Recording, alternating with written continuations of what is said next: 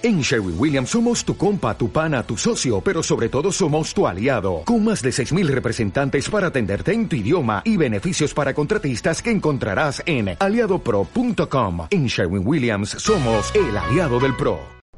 Buenas tardes hermanos, me da gusto poder saludarles, eh, espero que se encuentren bien todos en casa. Hoy vamos a continuar con el, el libro de Santiago y vamos a ver del capítulo 5 del versículo 13 al 18. Y el título que quise ponerle a esta prédica es Nuestras armas espirituales. Santiago nos empieza a mostrar ya después de haber examinado nuestra vida y él nos empieza a señalar cuáles pueden ser las estrategias o las armas que nosotros tengamos para poder ayudar en nuestro pues nuestra carrera difícil como cristianos porque no es algo sencillo el, el verdaderamente estar equipados para poder ser ayudados por nuestro Señor y Él nos da esas herramientas, nos da estas armas para que nosotros nos podamos ayudar.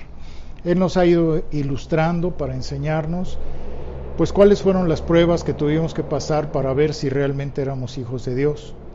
Y pues obviamente todo ese, ese sistema que él utilizó en su carta ahora nos entrega esta bendición de saber cuáles son nuestras armas espirituales. Entonces, para poder eh, empezar con esto, vamos a poner este tiempo en manos del Señor, si me acompañan, por favor. Padre bendito, te damos muchas gracias por la oportunidad que tú nos das de abrir tu palabra. Ayúdanos a que tu Espíritu Santo sea quien nos ilumine, quien nos conduzca en todo momento, Señor, a, a poder entender todo aquello que tú revelaste a esos hombres que la escribieron. Te pedimos que a través de lo que Santiago nos está mostrando, pues que tú nos enseñes claramente cuáles son los cambios o las maneras, las estrategias que tenemos para poder conducirnos como tus hijos. Yo te pido, Señor, que tú nos muestres, que tú seas exaltado a través de esta predicación, que tu nombre sea glorificado y que nuestro Señor Jesucristo sea exaltado a través del sacrificio que Él hizo en la cruz. Te damos gracias por habernos elegido como tus hijos, por el favor tan grande que tú nos das de, de todos los días poder respirar a través de ti, de poder tener esa comunión constante de tu palabra, de tu Espíritu Santo viviendo en nosotros. Y te pedimos, Señor, que a través de esta prédica tú puedas llegar al corazón de cada uno de mis hermanos, así como llegaste al mío, y que cada uno de nosotros podamos exaltarte a través de esto. Te damos gracias y te bendecimos en el nombre poderoso de nuestro Señor Jesucristo. Amén. Bueno, eh, tenemos que recordar que la carta de Santiago, o sea, esto último que él está escribiendo, es porque la iglesia se encuentra en una gran persecución. Están viviendo situaciones muy complicadas. Eh, recordemos que la carta de Santiago fue escrita entre el 40 y el 45 después de Cristo, que era el tiempo específico en donde la persecución estaba muy fuerte. Ya en, ese tiempo este, había sido eh, ejecutado Jacobo el Grande, lo habían matado, eh, había sido encarcelado Pedro, cuando el Señor, el ángel, eh, pues lo ayuda a que, se, a que salga de la cárcel. Y Santiago, pues él fue martirizado en el año 62 y después fue apedreado, lapidado. Entonces todo lo que se estaba viviendo en ese tiempo era algo muy difícil, era un tiempo de persecución.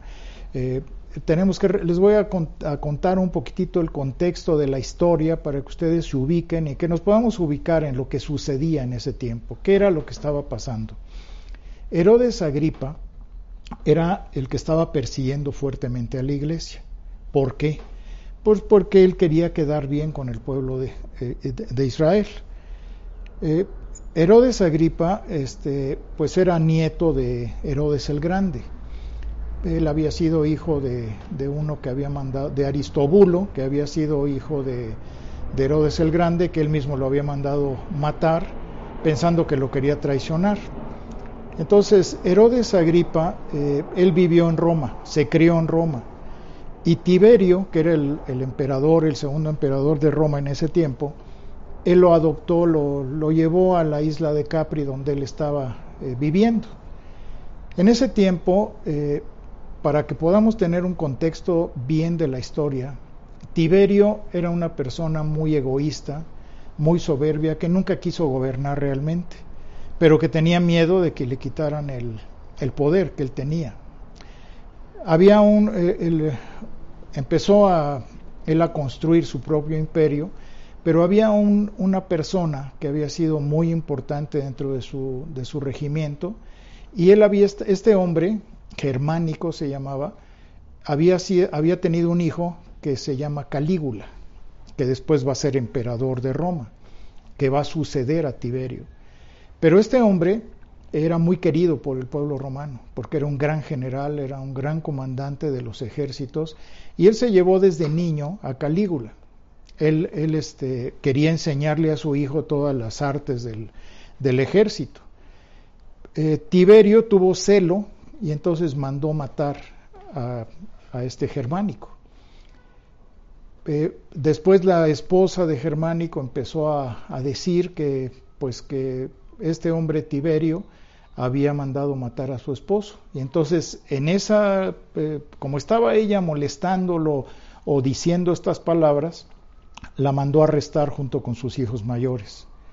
Dice la historia que Calígula, siendo como de 6, 7 años, se escondió y que para, para que no lo encontraran. Llevó a la cárcel a la mamá y llevó a la cárcel a los hijos mayores. Pero este hombre Tiberio tuvo un hijo y este hijo muere cuando ya es más grande, de unos 30, 35 años, que se suponía que iba a suceder al emperador. Y, no le quedó otro remedio más que buscar a Calígula y llevarlo con él a la isla de Capri. Ahí lo empieza él a, leccionar porque sabía que era el único que podía hacerse cargo como emperador de Roma. Y este hombre era muy amigo, se hicieron muy amigos Agripa y Calígula.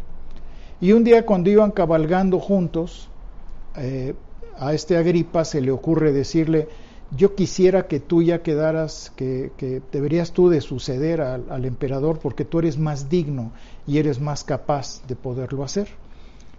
El que iba en el coche escuchó y fue de chismoso a decirle a Tiberio, y Tiberio mandó a encarcelar a Calígula. Digo a Agripa, perdón. Ah, pasan seis meses en la cárcel y, y después de eso muere Tiberio.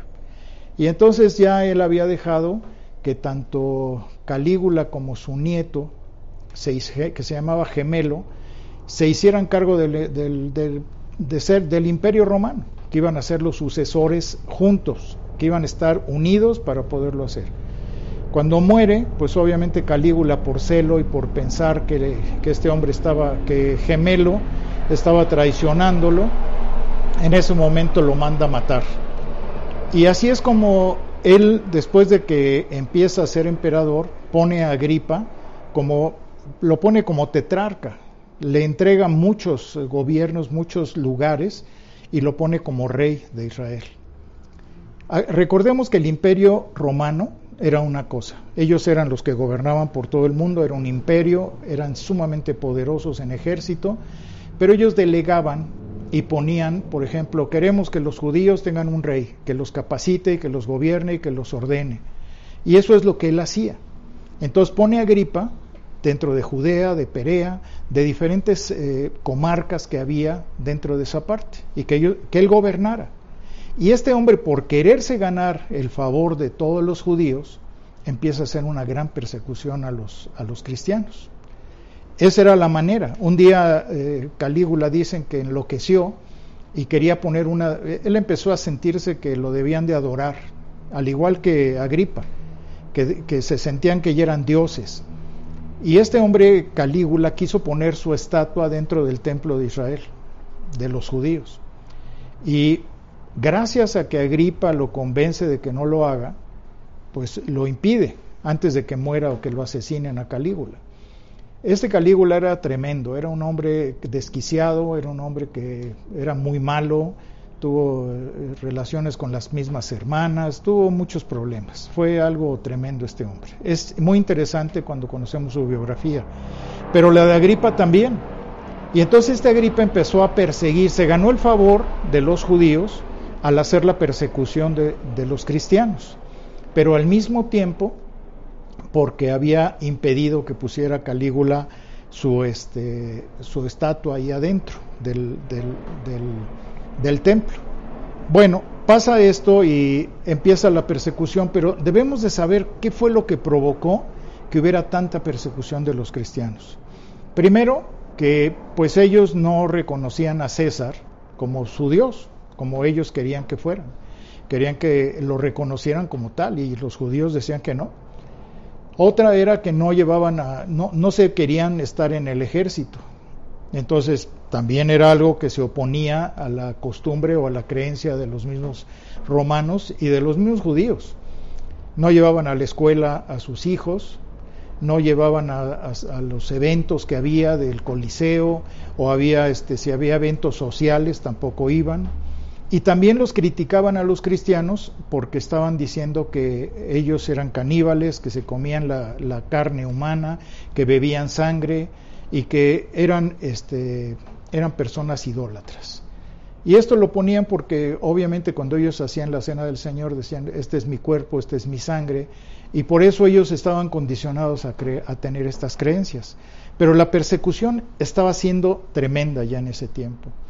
A los que no obedecían, a los que no se, a los que encontraban diciendo que eran cristianos, pues obviamente los, los encarcelaban, los mandaban algunos a, a islas desiertas, como, como le pasó al apóstol Juan.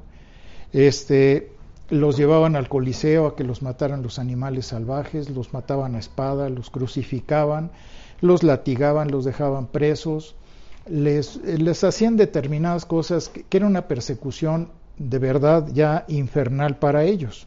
Eran, eran condenados a vivir este, eh, como esclavos, los mandaban a las minas y todo eso, pues obviamente en el tiempo de, de que Santiago está escribiendo esta, esta, este, su carta, llega un momento en que, en que dice, si a ustedes les está pasando esto, y ahí es donde yo quiero que ustedes me acompañen para que veamos lo que les dice Santiago. Acompáñenme a Santiago capítulo 5 versículos 13 al 16. ¿Está alguno entre vosotros afligido? Haga oración. ¿Está alguno alegre? Cante alabanzas. ¿Está alguno enfermo entre vosotros? llame a los ancianos de la iglesia y oren por él, ungiéndole con aceite en el nombre del Señor. Y la oración de fe salvará al enfermo, y el Señor lo levantará. Y si hubiere cometido pecados, le serán perdonados. Confesaos vuestras ofensas unos a otros, y orad unos por otros, para que seáis sanados. La oración eficaz del justo puede mucho. Elías era hombre sujeto a pasiones semejantes a las nuestras, y oró fervientemente para que no lloviese, y no llovió sobre la tierra por tres años y seis meses. Y otra vez oró, y el cielo dio lluvia, y la tierra produjo su fruto. Aquí Santiago está invitando a, los lectores a usar las armas espirituales. Y nosotros vemos claramente en, en toda la epístola, en todo lo que nos muestra aquí, Estamos viendo cuatro tipos de armas espirituales que cada uno de nosotros podemos tener. La primera de ellas es la oración, que es lo más importante que debe tener un cristiano. Segundo, la alabanza. Tercero, la confesión de pecados. Y la cuarta, la intercesión. ¿Qué tantas armas estamos ocupando nosotros como cristianos? Y vamos a ver la primera, que es la, oración. Dice, ¿está alguno entre vosotros afligido? Haga oración. ¿Alguna vez te has sentido que ya no puedes más? ¿Te has sentido que, estás angustiado, que estás atemorizado por todos los problemas que te están sobrepasando? ¿Qué es lo primero que hacemos cuando tenemos algo así? Pues buscamos al Señor, ¿verdad? Es lo primero que nos viene a nuestra, a nuestra mente, que lo tenemos a Él y decimos, clamamos a Él, vamos en búsqueda y le decimos, Señor, ayúdanos, por favor, ya no podemos más con esta situación o ya no puedo con esta situación. ¿Qué hace la gente, por ejemplo, cuando vemos al, al, mundo que no conoce a Dios? Que los vemos ahorita que fue lo del temblor. Los ves en la calle arrodillados, pidiéndole a Dios, o pidiéndole a la Virgen, o pidiéndole al Santo, pero si no pasa eso, la gente no busca a Dios, no le interesa ni siquiera platican con Dios. Y eso es lo que muchas veces a nosotros como cristianos nos puede suceder. ¿Qué tanto realmente este, usamos la oración todos los días? ¿Oramos al Señor diario o simplemente cuando tenemos algún problema? Y por eso dice Santiago, ¿está alguno de ustedes afligido? Haga oración. Y ahí es donde nosotros debemos de ver que el antídoto contra el sufrimiento, pues es la oración. Cuando más afligidos estamos, cuando más necesitados estamos, tenemos que ir ante el Señor. ¿Qué puede provocarnos una aflicción? Pues un problema de salud, un problema con algún familiar, un problema económico, un problema en el trabajo, un problema eh, marital, un problema eh, con los hijos, con, lo que sea, nos provoca un, un, problema severo en nuestra vida. ¿Y qué es lo de, que debemos de hacer? Pues ir directamente ante el Señor. Una situación complicada es la que primeramente debemos recurrir a la oración. Pero también tenemos que ver que una actitud correcta ante el Señor de oración es platicar con Él, es, es, decirle lo que nos está pasando, porque solamente Dios puede remover esa aflicción en nuestra vida. Ahora, tenemos que considerar qué es la oración, porque muchas personas no saben qué es la oración. La oración es un deber, es una disciplina y que debe, debe de estar formada en nuestra vida cristiana de que diario tenemos que orar, debemos orar, es un deber, pero también es una disciplina porque a veces decimos, ay no, hoy no, hoy tengo flojera de orar. Y es cuando más debemos orar, porque es cuando más, eh, cuando no tienes ganas, es cuando más debes de hacerlo, porque quiere decir que tu carne o tu yo, tu orgullo, es el que te está ganando para no hacerlo. ¿Qué, Qué deleite tan grande es tener ese tiempo de intimidad con Dios, de poder conversar, de poder platicar con Dios, de decirle lo que nos está sucediendo. Porque en la oración tenemos muchas maneras, podemos interceder por otros, podemos platicarle lo que nos ha sucedido, qué es lo que queremos, qué es las peticiones que hacemos. Ahora, ¿qué nos ofrece la oración? pues nos da una unión espiritual con Dios. Primeramente, eso es lo más importante, que entramos en esa comunión con el Señor. Nos permite entrar a la presencia de Dios.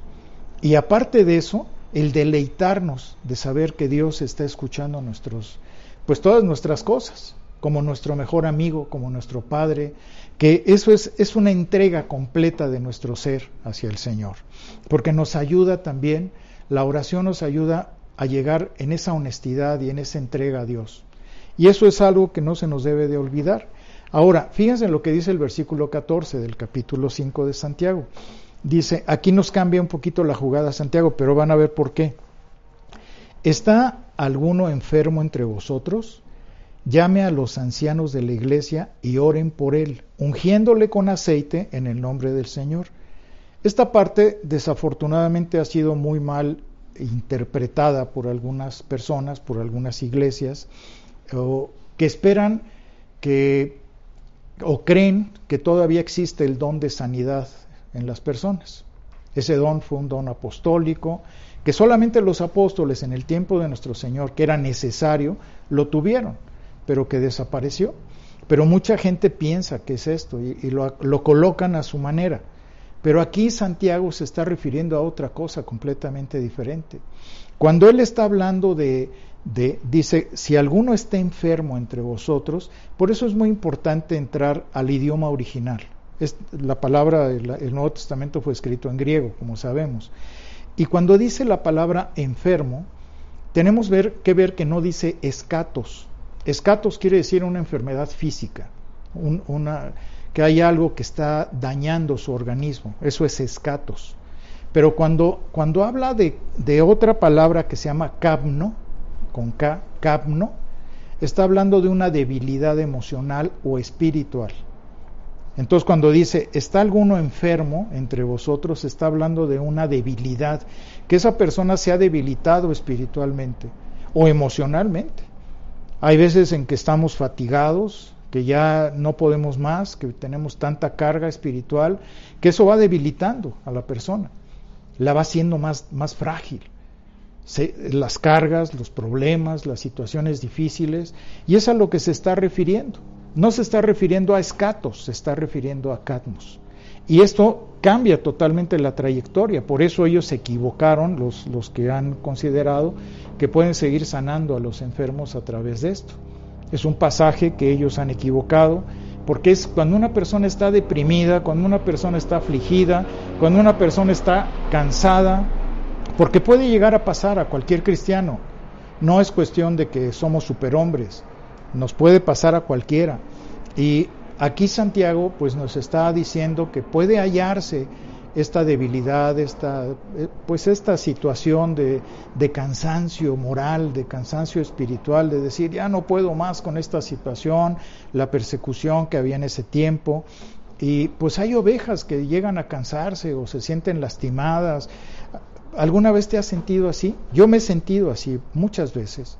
Y, y pues tienes que recurrir a, a, la oración y tienes que recurrir, como dice, a los ancianos. ¿Para qué? Para que te pues te levanten. O sea, cuando vemos tanta maldad en el mundo, cuando vemos todo lo que está pasando en, a nivel, este, no nada más en el mundo, sino aquí en, la, en, el país, vemos todos los horrores que está habiendo a través de los narcos, a través de los secuestros, de las matanzas, de los atentados, y dices, qué, feo, ¿cómo está esto en, un, en, una situación caótica en el mundo? Y, y no nada más aquí, ¿verdad? Entonces a veces uno se debilita o, le compartes a la gente y la gente está difícil, no, no quieren recibir de Cristo y te duele. Ves familiares o amigos, conocidos, vecinos, ves de todo y, y dices, ¿cómo pueden ser tan duros? ¿Cómo puede ser que en este tiempo de esta pandemia la gente siga endurecida y siga con esa soberbia tan grande?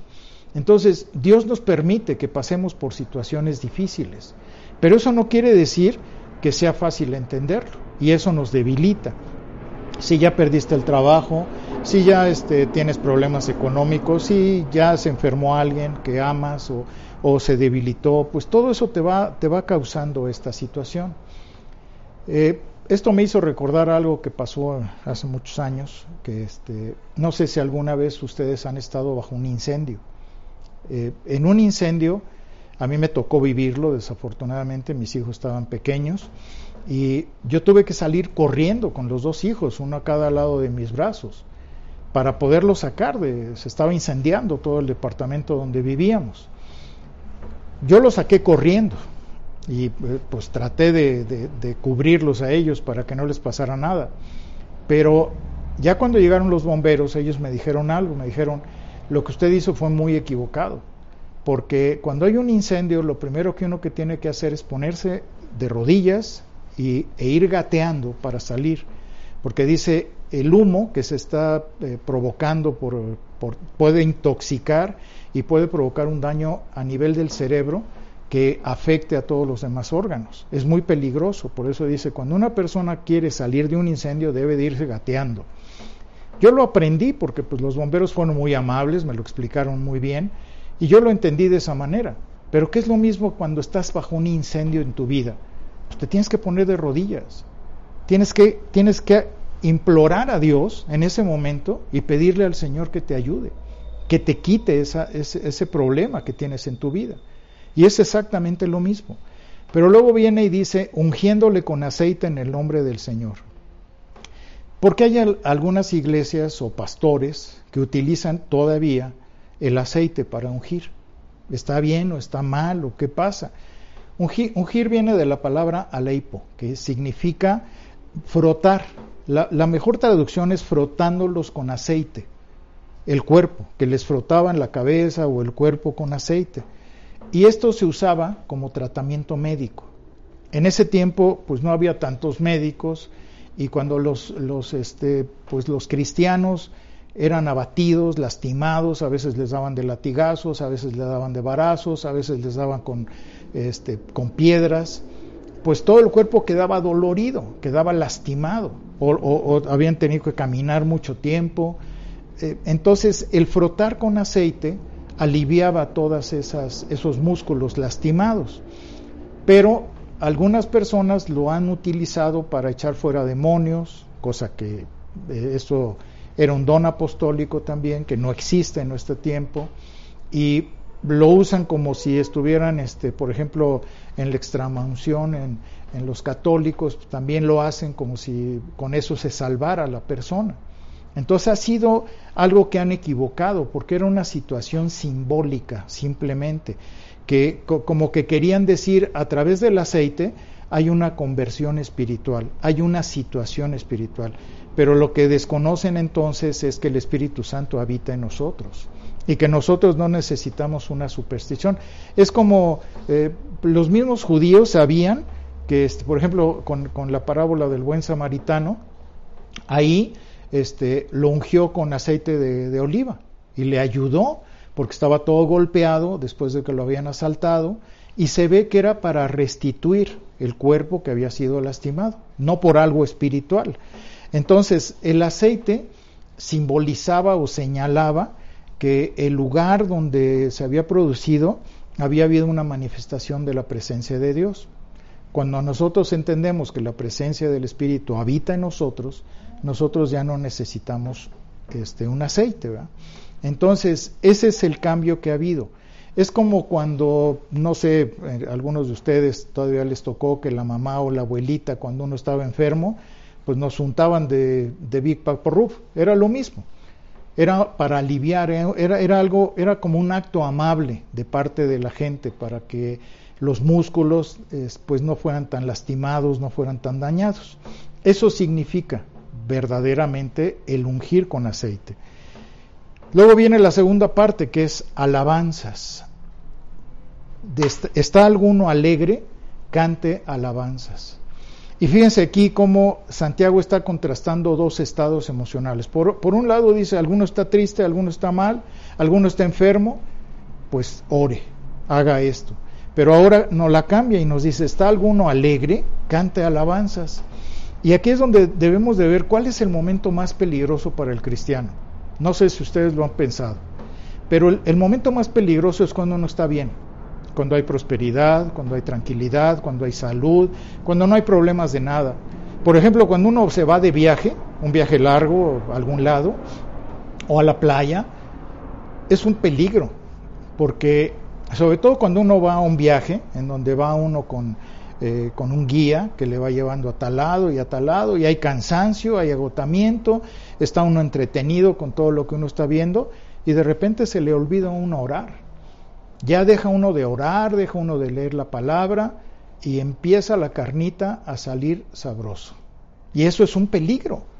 Es cuando más debemos de estar a la defensiva, cuando más debemos de estar protegidos y prevenidos por la palabra de Dios, porque su mensaje nos va a llevar a eso, nos va a llevar a estar tan tranquilos, a, vivir en paz, a decir, ok, lo que estoy viendo, lo que me están enseñando, lo voy a disfrutar, pero a través de vivir en el Espíritu, de andar en el Espíritu. Por eso es tan peligroso cuando sale uno de viajes, porque al dejar de orar, al dejar de buscarle al Señor, o sea, podemos orar y a lo mejor hacemos un Padre Nuestro y nos vamos, ¿verdad? Pero en todo el día nos olvidamos y eso es un peligro latente para cualquier persona.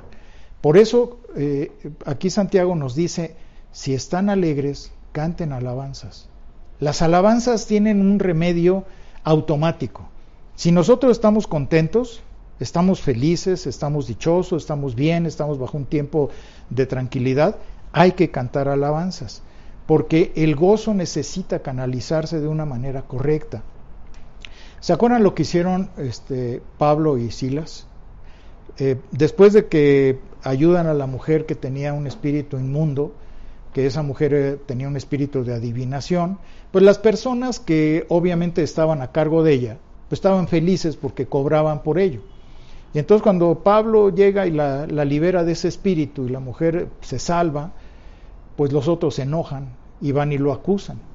Y pues entonces encarcelan a Pablo y a Silas. Acompáñenme a, Hechos, capítulo 16, versículos 22 al 25. Dice, y se agolpó el pueblo contra ellos, y los magistrados, rasgándoles las ropas, ordenaron azotarles con varas. Después de haberles azotado mucho, los echaron en la cárcel, mandando al carcelero que los guardase con seguridad, el cual, recibido este mandato, los metió en el calabozo de más adentro y les aseguró los pies en el cepo. Pero a medianoche, orando Pablo y Silas, cantaban himnos a Dios y los presos los oían.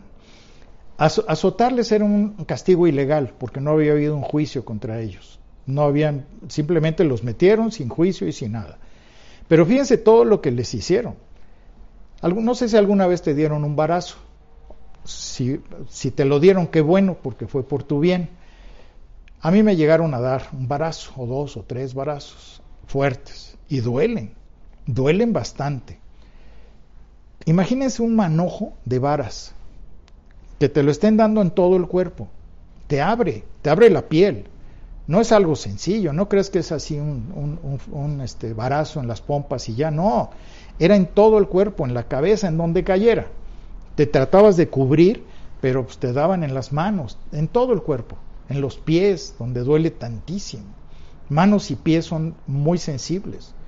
Y entonces, imagínense, después de eso, de que lo hacen de manera incorrecta, los meten al último calabozo, a donde estaba lleno de ratas, lleno de cucarachas, eh, de inmundicia, y aparte de eso les ponen el cepo. El cepo era así como un, como las trampas que ponen para animales que tienen picos y los abren de piernas completamente para que provoquen calambres y que eso provoca un dolor tremendo porque no te puedes mover. Si te mueves te pica, los picos que tiene el cepo te lastiman. Entonces imagínense ustedes cómo estaban Pablo y Silas. Pero ¿qué es lo que ellos hacen? Se ponen a cantar. Cantar himnos, cantar alabanzas a Dios, adoración a Dios. Y Dios escucha esto y es cuando manda al ángel a que los libere y este manda el terremoto, ¿va? Y ahí es donde el carcelero recibe al Señor. Pero todo esto Vean lo que provoca cuando nosotros cantamos alabanzas. Cuando estamos afligidos, cuando estamos alegres, lo primero que tenemos que hacer es empezar a cantarle al Señor. Que tenemos un problema, cantarle al Señor. Porque eso, eso es lo que nos va a, liberar de la, de, la, de la problemática que hay. Y luego viene la confesión, versículo 16. Confesaos vuestras ofensas unos a otros y orad unos por otros para que seáis sanados. Estamos hablando de esa sanidad interna, no de la sanidad física. Aquí tenemos que hacerlo porque confesaos aparte nos está hablando, eh, está hablando en un tiempo que sugiere una acción continua. No está diciendo confiesen y ya déjenlo, sino que debe ser algo habitual, que debe de ser algo que es un mandato, no es una sugerencia que aquí nos están dando. Confesaos sus ofensas unos a otros. La confesión de pecados, la, confesión de pensamientos, de actitudes, de acciones, es algo que libera a las personas, es algo que, que limpia completamente nuestra trayectoria en la vida. Yo recuerdo que en, los grupos de alcohólicos anónimos esto se usa mucho.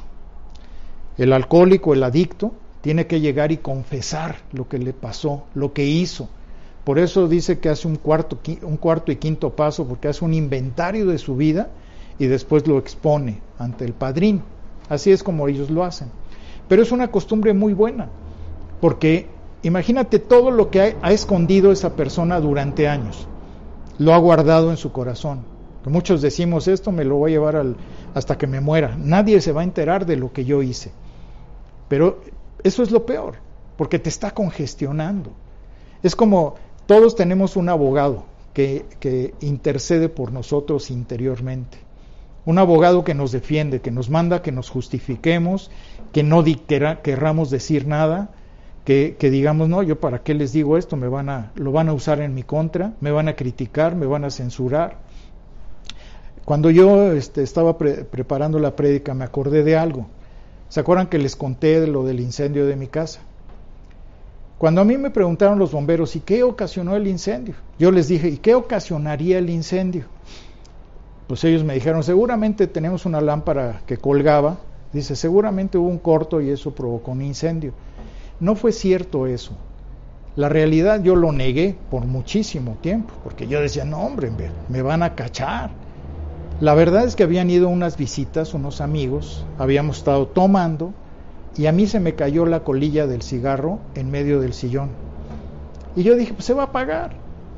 Pues no se apagó, provocó el incendio. Pero yo me ¿ustedes creen que yo me iba a atrever a decirlo? No, ¿cómo? Pues me iban a matar. Entonces me lo guardé por años. Y eso me atormentaba, porque yo decía que qué irresponsable. Y pues imagínense, se quemó todo el departamento, los muebles, todo. Tuve que volver a comprar todo, tuve que pagarle al, al, que estaba rentando el, departamento. Gracias a Dios ya nos íbamos a cambiar a, la casa que habíamos podido adquirir, pero fue una responsabilidad de mi vida, en mi, de mi parte. Pero, ¿cuándo reconoces eso? Hasta que confiesas. Hasta que llegas ante el Señor y dices, yo no me quiero quedar con esto. Quiero, quiero ser transparente, quiero ser honesto delante de Dios. Pero el orgullo es lo primero que se interpone. ¿Cómo vas a confesar? ¿Cómo vas a decir que hiciste eso? Que fuiste el culpable, que fuiste el responsable de eso. Eso es lo que cuesta trabajo. Y eso es a donde nos quiere llevar el Señor. A que seamos transparentes, a que realmente abramos nuestro corazón ante esa persona que le, eh, obviamente tiene que ser un cristiano maduro, un cristiano que no va a estar diciendo lo que tú le platicas. Hoy yo lo puedo platicar porque gracias a Dios ya pude trascender eso. Si obviamente pues mucha gente va a decir, "Ay, pero qué bárbaro." Pues sí, pero Dios ya pagó por mis pecados. El Señor Jesucristo tuvo que pagar en la cruz por todo lo que yo hice. Pero todo esto tenemos que ver que si tú no lo confiesas, todas tus batallas, todo lo que tienes adentro, se va a quedar ahí. No lo vas a poder sacar nunca. Y eso te entorpece para que crezcas como cristiano. Por eso dice que debemos de confesar. ¿Qué es lo que busca el enemigo? Pues que el pecado no se confiese, que se quede ahí guardado. Eso es lo que él quiere.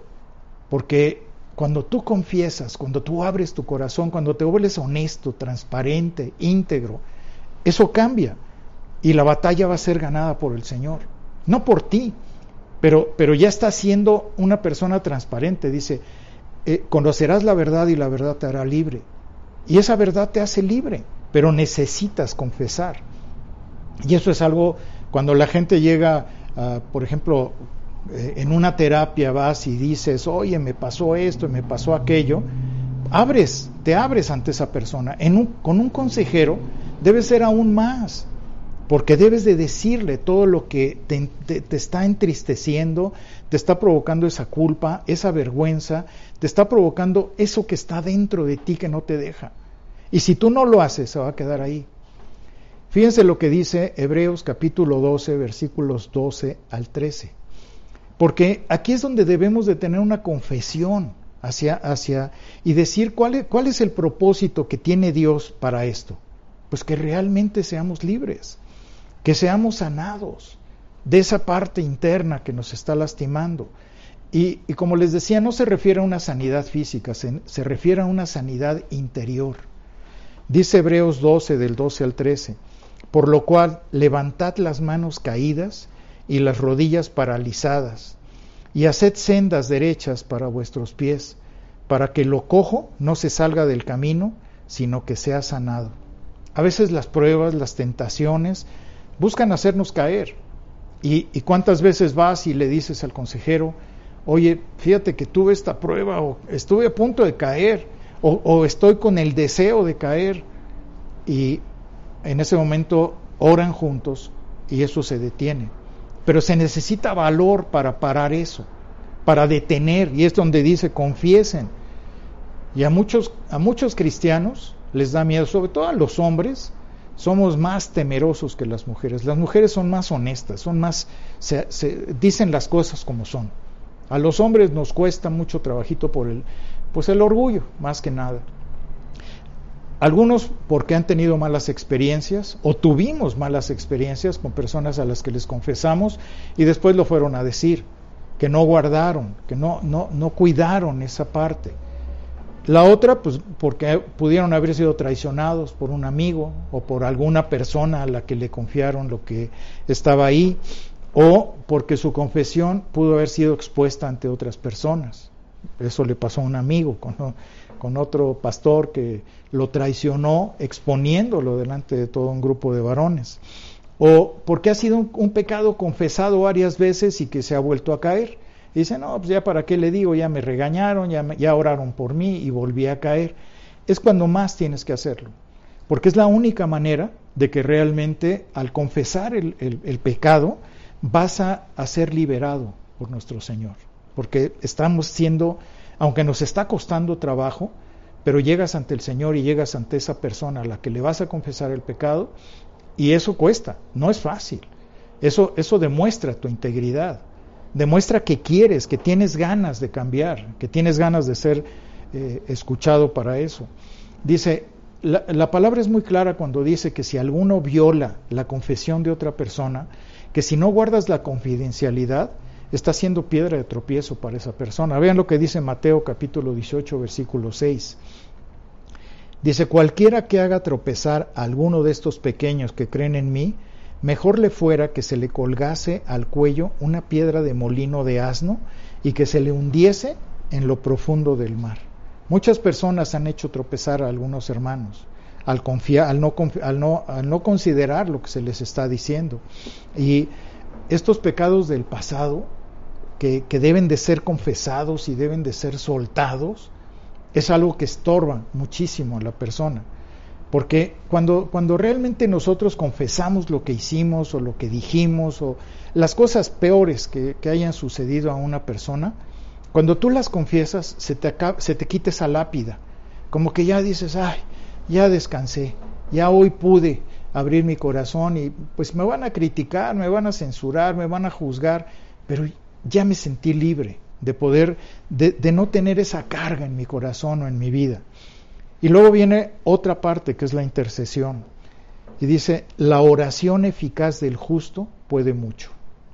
Y aquí es donde debemos de ver que debe ser una confesión mutua y que debe ir acompañada de orar unos por otros. La confesión, porque a, Santiago le decían que él tenía camellas, rodillas de camello, porque todo el tiempo se la pasaba orando. Entonces ya tenía ya tenía muchas, este, ¿has visto las rodillas de camello?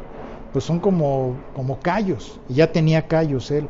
Por eso dice, la expresión del justo puede mucho, o sea, va a llegar a, a situaciones que nosotros mismos no podemos comprender, que tiene muchísima fuerza. Por eso es lo que tenemos que hacer, interceder por otros estar rogándole al Señor por la vida de otras personas que nos están pidiendo ayuda o que estamos viendo que la necesitan. Dice primera de Timoteo 2.8, quiero pues que los hombres oren en todo lugar, levantando manos santas sin ira ni contienda. Cuando, cuando el creyente vive de esa manera piadosa, que vive de una manera que honra a Dios, que, que glorifica la vida del Señor, nuestra oración puede ser muy poderosa, tiene mucha fuerza, mucho vigor. Y por eso es importante que las oraciones débiles vienen de personas débiles. Las oraciones con fuerza vienen de personas que se han tratado, se han esmerado por glorificar a Dios. Entonces, interceder por otras personas es, muy importante y por eso pone como ejemplo al, profeta Elías. Dice en el versículo 17, Elías era hombre sujeto a pasiones semejantes a las nuestras y oró fervientemente para que no lloviese, y no llovió sobre la tierra por tres años y seis meses. Y otra vez oró, y el cielo dio lluvia, y la tierra produjo su fruto. Aquí el, profeta era como cualquiera de nosotros, tenía debilidades, eh, empezó a entrar en depresión, le tuvo miedo a, Jezabel, que lo quería matar, huyó de ella, empezó a, a entrar en, esa, en ese conflicto de ansiedad fuerte que tuvo, pero eso demuestra que él no era un superhombre, era un hombre como nosotros, pero lo que sí tenía diferente a nosotros era cómo intercedía. Y orando con esa fuerza, con ese poder, él le pidió a Dios para poder demostrar que los cananeos, y en ese tiempo los judíos estaban siendo influenciados por los cananeos, pues creían en, este, creían en el, en el dios Baal, que él era el que proporcionaba la, la lluvia. Y aquí lo que Elías está haciendo es decirles, sigan creyendo en su Dios, sigan creyendo en sus dioses falsos, pero yo les voy a demostrar que mi Dios, Él sí es poderoso. Y, tiene que y por eso le, pide a Dios que detenga la lluvia tres años y medio. Ellos, los cananeos, eran como los que creían en Tlaloc, aquí en, los mexicas, ¿no? Pero Es lo mismo exactamente. Y dice, por favor, Señor, quítales la lluvia tres años y medio. Imagínense las cosechas, todo el calor, todo lo que había pasado, tres años y medio sin lluvia. Entonces, obviamente, pues eh, ahí es donde vemos, dice, lloró fervientemente para que no lloviese, y no llovió sobre la tierra por tres años y seis meses. O sea, qué tan poderosa pudo haber sido su oración de interceder para que la gente cambiara, para que la gente se diera cuenta. Fíjense lo que eh, en Deuteronomio capítulo 28, versículo 12, dice, te abrirá Jehová su buen tesoro, el cielo, para enviar lluvia a tu tierra en su tiempo y para bendecir toda obra de tus manos. Entonces, Dios es el que manda la lluvia, Dios es el que produce que, la tierra pueda tener esa labranza, pero es a través de Dios. Y, y, con la oración que hizo, que hizo Elías, estaba enseñándoles el poderío de Dios. Y dice en el versículo 18, y otra vez oró y el cielo dio lluvia y la tierra produjo su fruto. Esa es la intercesión de una persona justa. Ahora, ¿qué debemos de ver? ¿Qué nos ha mostrado aquí el Señor? ¿Qué es lo que tenemos que ver? Que tenemos armas espirituales poderosísimas a través de lo que hemos visto, que tenemos la oración, que tenemos la alabanza, que tenemos la confesión de nuestros pecados y no dejarlo, que todo esto debe de ser todo el tiempo. Y al final la intercesión que nosotros podemos, si estamos viviendo una vida justa, podemos interceder por otras personas.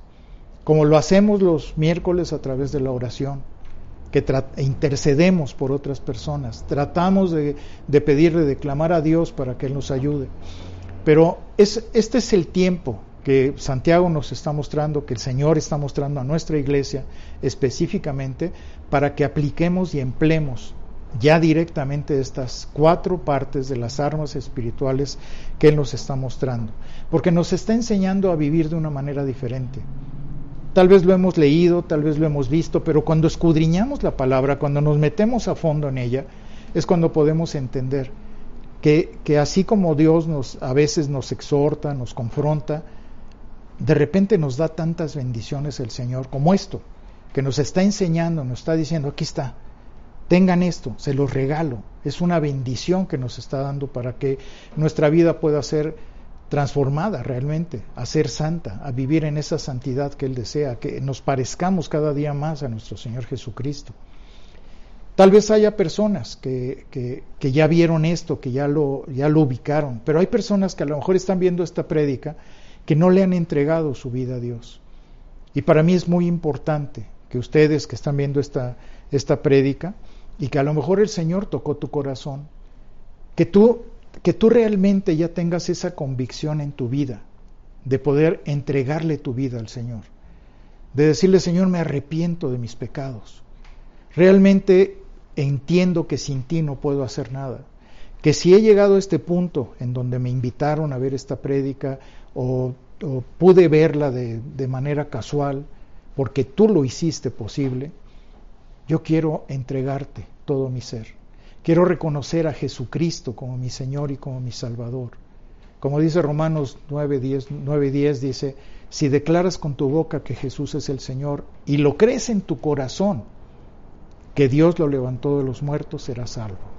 Y eso es algo que no, no es nada más declarar eso, sino es creerlo, que sea una convicción interna, verdadera, de que eso es lo que te va a llevar a tener un cambio en tu vida.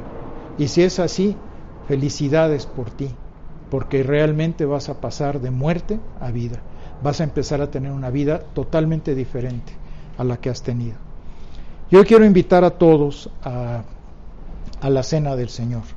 Hoy nos toca la cena del Señor, aunque no estamos en la iglesia, pero queremos participar de ella, como lo hemos visto, y es muy importante porque es recordar la vida y la muerte del Señor.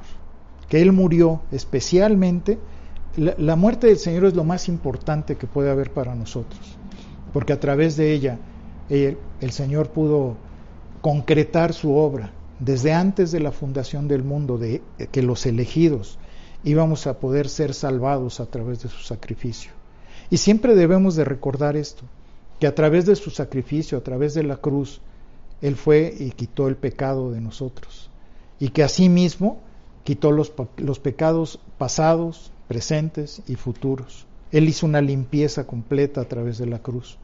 Pero eso es lo que debemos de recordar y debemos de reconocer y de tomar la, la cena, de tomar esta cena que nos está invitando el Señor a su mesa de una manera totalmente digna. ¿Cómo ha estado tu vida este mes? De la, de la cena pasada a esta, ¿realmente te comprometiste a cambios? ¿Los has cumplido? ¿Has vivido de esa manera? ¿Con una manera digna de honrar a Dios? ¿O sigues viviendo para ti mismo? Y ahí es donde tienes que hacer esa reflexión. Tenemos que meditar, tenemos que considerar, tenemos que ver ese, ese, eh, eh, qué está haciendo Dios dentro de mi corazón, si realmente me está llevando a tener esos cambios. Por favor, reflexionen un minuto, piensen, pídanle a Dios que examine sus vidas, sus corazones, a todos, yo me incluyo. Dice el Salmo 139, 27, 28, examíname, oh Dios, conoce mi corazón, prueba mis pensamientos y ve si hay en mí camino de perversidad y guíame por el camino eterno. Eso es lo que debemos de hacer, que Dios examine, porque a veces ni nos damos cuenta, a veces no hemos considerado lo que Dios está haciendo a nosotros. Entonces, ¿qué quiere mostrarnos Dios? ¿Qué quiere Dios que confesemos? ¿Qué quiere Dios que vayamos ante el confesor y, y le digamos, Señor, ¿sabes qué, amigo? ¿Sabes qué, consejero? Hice esto. ¿Quieres liberarte ya de eso? Piénsalo. Y a lo mejor es el momento, es el tiempo. Entonces vamos a tomar este tiempo.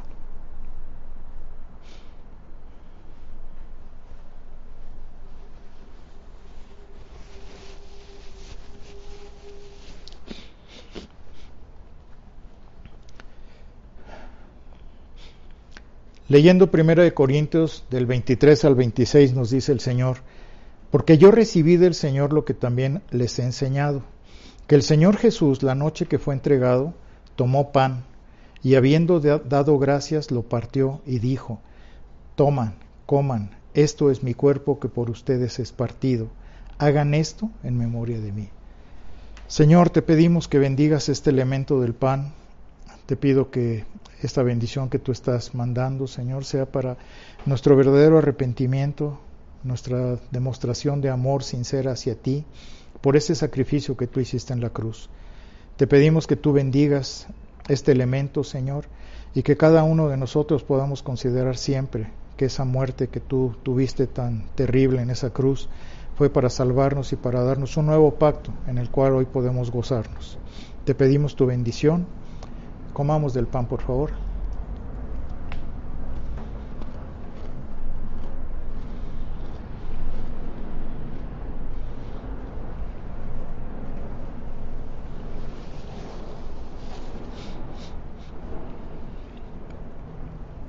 Asimismo tomó también la copa después de haber cenado, diciendo, Esta copa es el nuevo pacto en mi sangre. Haced esto todas las veces que la bebieres en memoria de mí. Así pues, así pues, todas las veces que comieras este pan o bebieras esta copa, la muerte del Señor anunciáis hasta que Él venga. Señor, te pedimos que bendigas este elemento del, del jugo. Te agradecemos porque podemos entender, podemos saber que estamos haciendo todo esto en obediencia hacia ti, porque así tú lo ordenaste, esperando que tú regreses lo más pronto posible. Te damos gracias y te bendecimos por ello, dándote las gracias, la honra y la gloria para ti, Señor Jesucristo. Amén. Tomemos del jugo, por favor. Señor, te damos muchas gracias por la bendición de tu palabra, por lo que hoy nos has confrontado, nos has enseñado y queremos pedirte, Padre, que tú ilumines nuestro camino, que nos sigas llevando de acuerdo a, tus planes perfectos, para que cada uno de nosotros podamos ser cada vez mejores, mejores personas para ti, Señor, que podamos vivir en esa santidad que solamente tú nos das. Yo te agradezco, Señor, por la oportunidad de poder abrir tu palabra, de tener el atrevimiento de, de poderlo hacer sabiendo, Señor, que a través de ello tú nos das la oportunidad de crecer, de ser diferentes, de vivir de una manera digna para ti. Y queremos agradecerte, Señor, con todo nuestro corazón, con toda nuestra vida, Señor, de que podamos honrarte siempre, podamos llevar esa pues el apellido tuyo en nuestros corazones con mucha honra y con mucha dignidad. Te damos gracias, yo te pido que bendigas a mis hermanos en donde quiera que estén, en sus casas, a sus familias, que tu rostro resplandezca siempre delante de cada uno de ellos y que nuestra vida sea un ejemplo y un testimonio de lo cual tú mereces, que solamente tú mereces, Señor. Te agradecemos y te bendecimos por la oportunidad que tú nos has dado, bendiciéndote y agradeciéndote en todo momento con todo nuestro corazón. Te damos la honra y la gloria, Señor en el nombre de nuestro Señor Jesucristo. Amén. Que Dios los bendiga, que estén muy bien. Hasta luego.